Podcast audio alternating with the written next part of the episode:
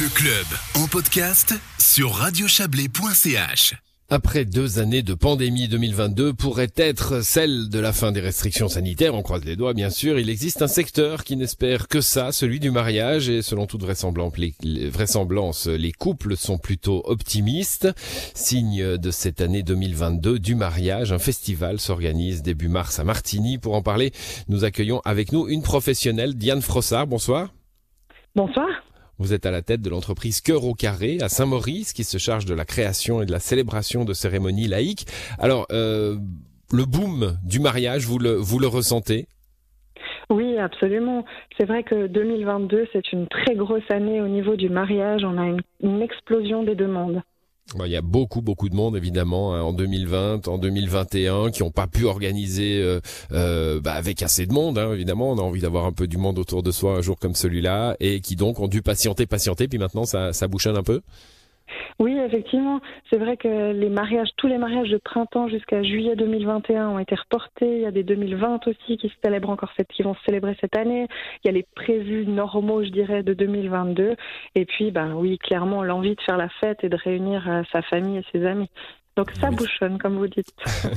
T'as envie de faire la fête, le mariage? Oui, oui, clairement. Genre, bah ouais. La cérémonie, hein, ouais, bien la sûr. La cérémonie. euh, vous, vous, voyez, euh, est-ce, qu'on peut dire que c'est des, tous des mariages qui étaient prévus et puis qui ont dû patienter, voilà, ce qui fait qu'ils sont, ils sont nombreux maintenant à devoir s'organiser, ou est-ce qu'il y a eu aussi euh, euh, peut-être du, fait des confinements un, une recrudescence de l'idée du mariage? Euh, oui, je pense il y a l'envie. Est-ce que c'est du mariage en soi ou est-ce que c'est aussi de célébrer l'amour? Mais quoi qu'il en, qu'il soit, effectivement, je pense qu'il y a les reports, c'est une chose, mais c'est pas la majorité des mariages de cette année. Je pense que c'est vraiment l'envie, voilà, de fêter, de célébrer, de réunir. En tout cas pour ce qui est de la journée. Et après, ben voilà, de s'unir et de s'engager auprès de la personne qu'on aime. Après avoir traversé tout ça, ça a du sens aussi. Il hmm, faut peut-être expliquer aux gens qu'on peut fêter sans se marier. Hein, ça existe. Absolument. si je prends la, cérémonie laïque pure, on peut célébrer son amour sans être forcément marié au civil, ça existe. Ça, ça, c'est, c'est une. Moi, c'est la première fois que j'entends parler de de, de cela. C'est, c'est, on, va même pas au civil. Il y a, il y a une, euh, il y a des cérémonies comme ça, laïques, euh, qui permettent, comme vous le dites, de célébrer son son amour, son couple, euh, pour marquer un, un, symbole très très personnel finalement, très du couple. Oui, exactement. Parce qu'on n'est pas obligé de finir au civil pour ça. Ça peut être euh, juste l'envie de s'engager auprès de ses proches.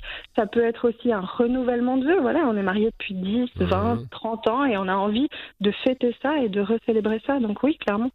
Est-ce que vous savez, alors vous, vous organisez ce genre de cérémonie, hein, euh, est-ce que vous savez si les églises euh, connaissent aussi une, une recrudescence cette année?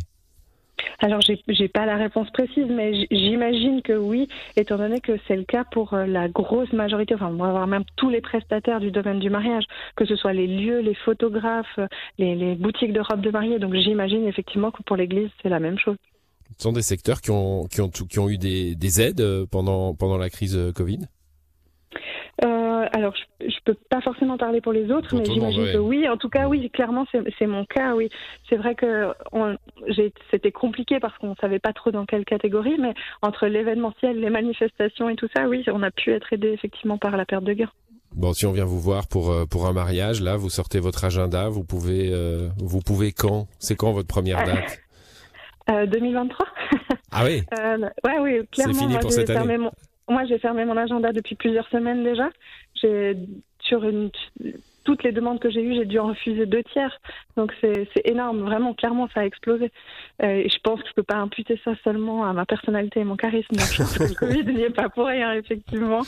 Euh, mais effectivement, les prochaines disponibilités seront en 2023. Bon, 2023, ça permet de patienter encore un petit peu euh, et de réfléchir, hein, parce que c'est pas anodin. On fait la fête, oui, mais il y a, y, a, y a, quand même une, une réflexion à avoir. Hein. J'espère que vous êtes d'accord avec moi. Merci à vous, en tout cas, d'être passé dans cette émission, Diane Fransard. Et puis, il y aura ce festival du, du mariage à, à Martigny. Euh, ça sera au mois de, au mois de mars prochain. Vous y, vous y participerez? Absolument, oui, j'y suis. Je, je, je, suis dans l'ombre de l'organisation également. Euh, donc, euh, effectivement, on se réjouit. Ce sera le 4, 5, 6 mars prochain. 4, 5 et 6 mars. Merci à vous. Bonne soirée. Merci, bonne soirée.